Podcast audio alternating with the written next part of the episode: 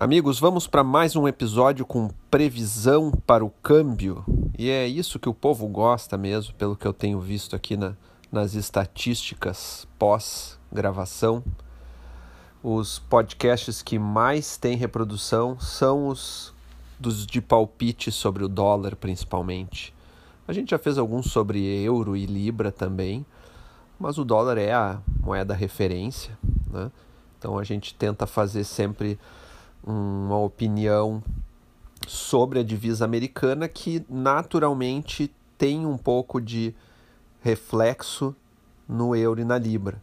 Então, quando a gente fala aí de chances de queda para para o câmbio, ele está direcionado para essas três moedas. Existem algumas diferenças porque a paridade delas muda, né?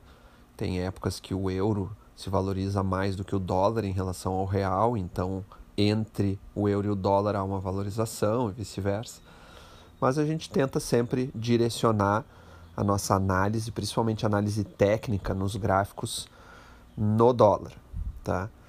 E continuando aqui o nosso trabalho de acompanhamento, está sendo possível ver claramente que o câmbio entre o dólar e o real ele continuou num padrão onde vem trabalhando, oscilando nos últimos dois anos. Não por acaso, desde o início da pandemia. Então, o preço tentou novamente ali no, na metade de janeiro, não, deixa eu ver aqui melhor no gráfico. No final de dezembro, tentou testar novamente os 5,80, que é o topo de um canal lateral onde vem oscilando entre 5 e 5,80, não teve força e voltou a cair. E assim que abandonou a tendência de alta de seis meses, começou um derretimento. Uma desvalorização aí que nas últimas quatro semanas já chega a quase 10%. É bastante coisa, levando em consideração os tempos de crise. E aí o que estão nos perguntando agora é se existe boas chances de cair até os cinco reais novamente. A minha conclusão, graficamente falando, é que a chance é grande, tá? É especulativo? É especulativo. O ano vai ser aí de bastante volatilidade. Qualquer notícia aí referente a risco político ou risco fiscal pode virar coisa? Pode. Mas existe boas chances de encostar nos cinco reais e depois voltar a subir fazendo novamente um movimento ali em direção aos 5,80. Mas tudo é possível, né?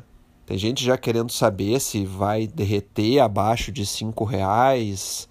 Eu acho muito difícil essa possibilidade, principalmente em 2022, mas não é de se descartar. Eu diria uma chance assim de 5%, tá?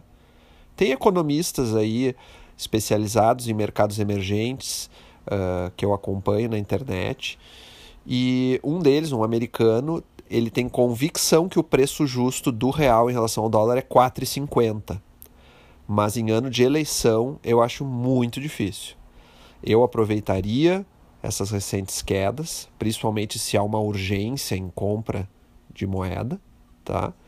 Fazer um preço médio, ou então arriscar, ver se vai cair um pouco mais, não comprar e esperar encostar nos cinco reais se encostar nesse forte patamar psicológico, nessa barreira, né, nesse suporte, a recomendação é de compra.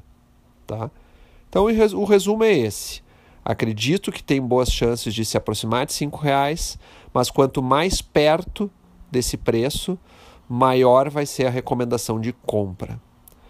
É isso então, deixo aqui meu abraço, obrigado por me ouvir e até o próximo episódio. Tchau, tchau!